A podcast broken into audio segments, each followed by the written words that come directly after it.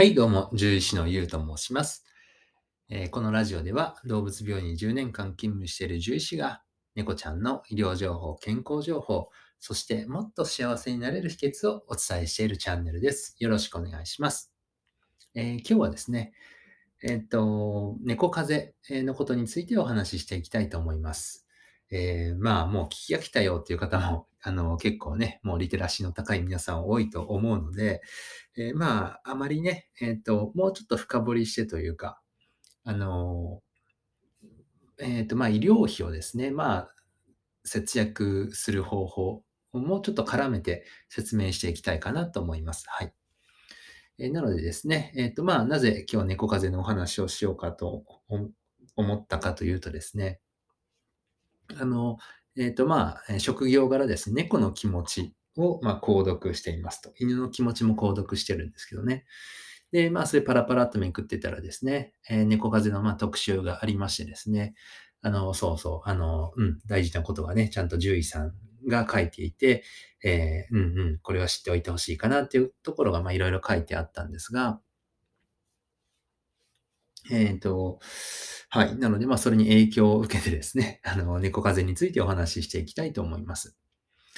えっ、と、まあ、猫風邪っていうのは、あの、まあ、えっ、と、猫のウイルスの感染症ですね。ヘルペスウイルスとかカリシウイルスとか、あそういったものの感染症として、えまあ、えっ、と、症状が似てるもんでね、あの、えっと、鼻水とかね、目やにが出たりとか、くしゃみしたりとか、あと、えーちょっとその口が痛くなってね、えーしょあの食欲が落ちたりとか。あで、まあ、結構その冬の時期というかですね、乾燥する寒い時期だったりとか、あとは急にこう気温が変わる時期。まあ今もあの暑かったり、急にちょっと涼しくなったりするときに、えー体調を崩すというか、えー猫風邪になっちゃう子がいますと。で、まあその猫風邪という、え病気はですね、えっ、と、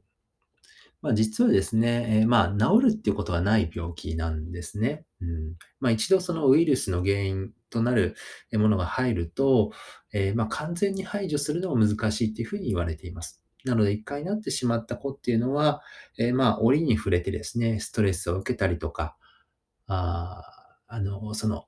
季節の変わり目とかですね、気温が急に変わった時に、えまあ、免疫力が低下してですね、猫風邪を発症しやすいというふうにされています。まあ、なのでですね、その猫の気持ちでも、えーっと、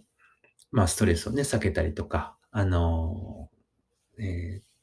あの、まあ、普段からですね、えー体調に気をつけて見ていくこと、あと目やにとか鼻水とかくしゃみとかですね、そういった異変にはすぐに気づきましょうっていうことが書いてあったかなと思いますね。はい。で、えっ、と、まあ、治療法としては、まあ、あの、お薬とかね、点滴とか、まあ、いろいろあるんですけれども、まあ、やはりですね、まあ、重要なのは予防ですよね。はい。なので、えっ、と、まあ、予防ができる病気です。まあ、具体的に、その方法としてはワクチンですね。混合ワクチンですね。えーはい。なので、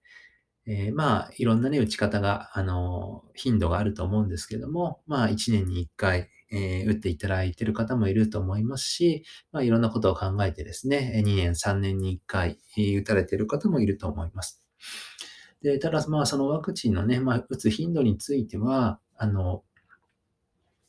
えーその子が、ま、どれぐらい、えーまあ、病気にかかりやすいか、他の猫ちゃんから病気が移されやすいか、という状況を鑑みて、えー決めていただく方がいいんじゃないかなというふうに思っています。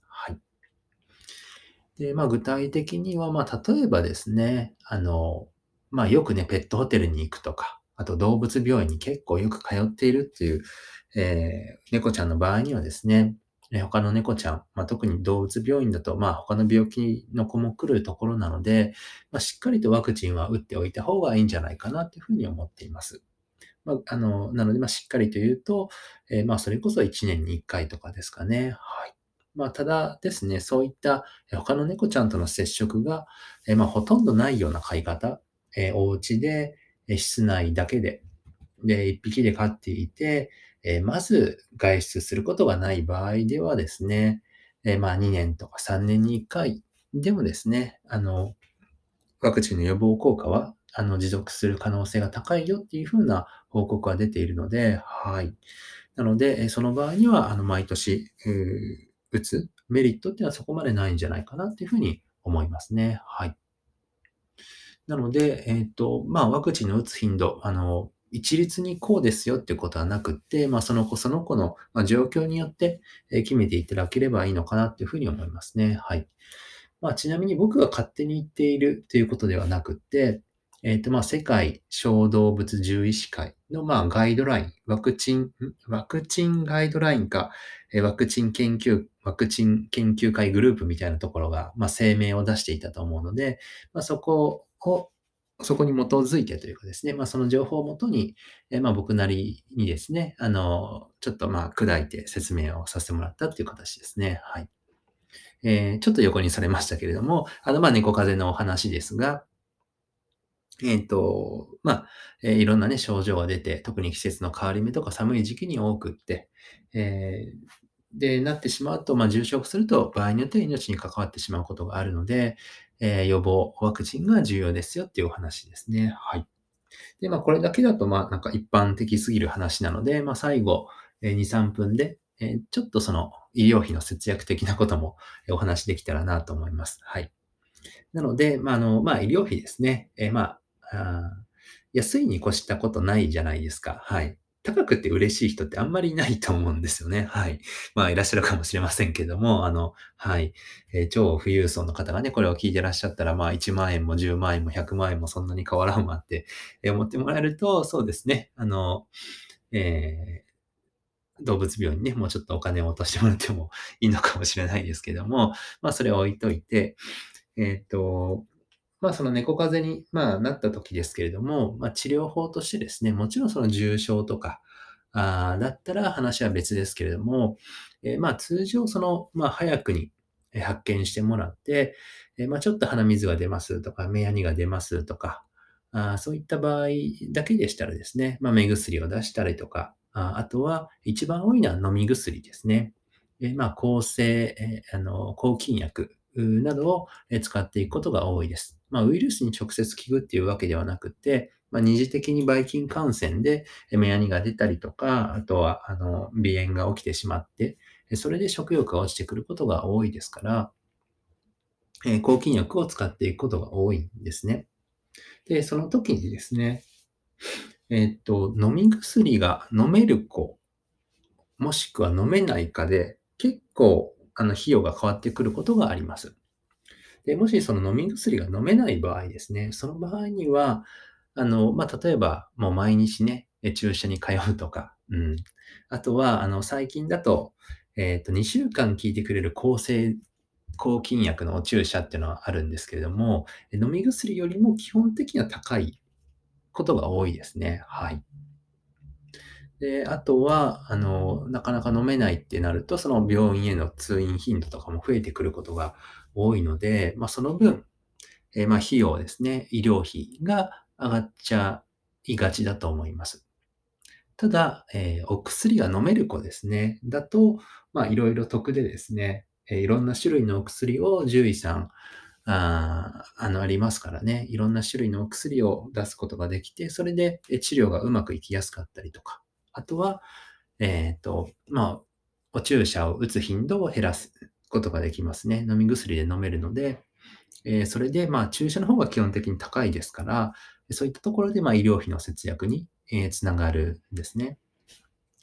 で、まあ、うちの子、まだお薬飲んだことなくって飲めるかどうかわからないわっていう方は多いかなと思うんですけれども、まあ、もちろんその猫ちゃんによってですね、まあ、性格だったりとか、あの、味の好みだったりとか、えー、で、結構違ってはくるんですけども、まあ、一つアドバイスとしてはですね、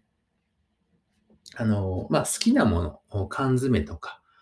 あチュールとか、あと、まあ、他にね、チーズとか、あなんかね、好きなものでもいいですけども、これだけはめちゃくちゃ好きっていうものを、えー、知っておいた方がいいかなっていうふうに思います。まあ、何でもかんでもあげなさいよってことではないんですけども、えー、まあ、長くですね、付き合っていくと、あの、このご飯、このおやつを出した時にちょっと目の色が違うなとか、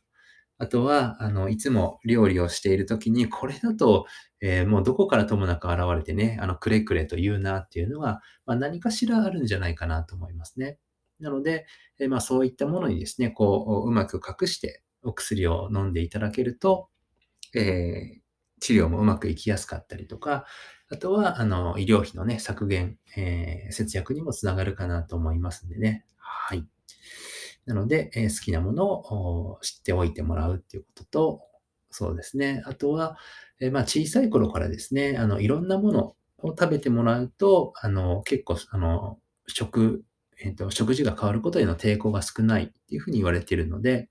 えまあ、小さいうちから、まあ、割といろんなものをですね、こう、ローテーションしながら食べさせてもらうといいと思います。まあ、特にお薬っていうふうに言うとですね、えーウェットフード、缶詰とか、あの、ドライフードに混ぜるっていうのはちょっと難しいので、ああいったその、水分が多いお食事にね、えー混ぜてもらって食べていただくことが多いんでね、えーまあ、だ、あの、なるべく、あの、大好きな缶詰とかね、それを、えー知っておくと、将来ね、役に立つかなと思います。はい。では、そんなところですね。本日もご清聴ありがとうございました。じゃあ、バイバイ。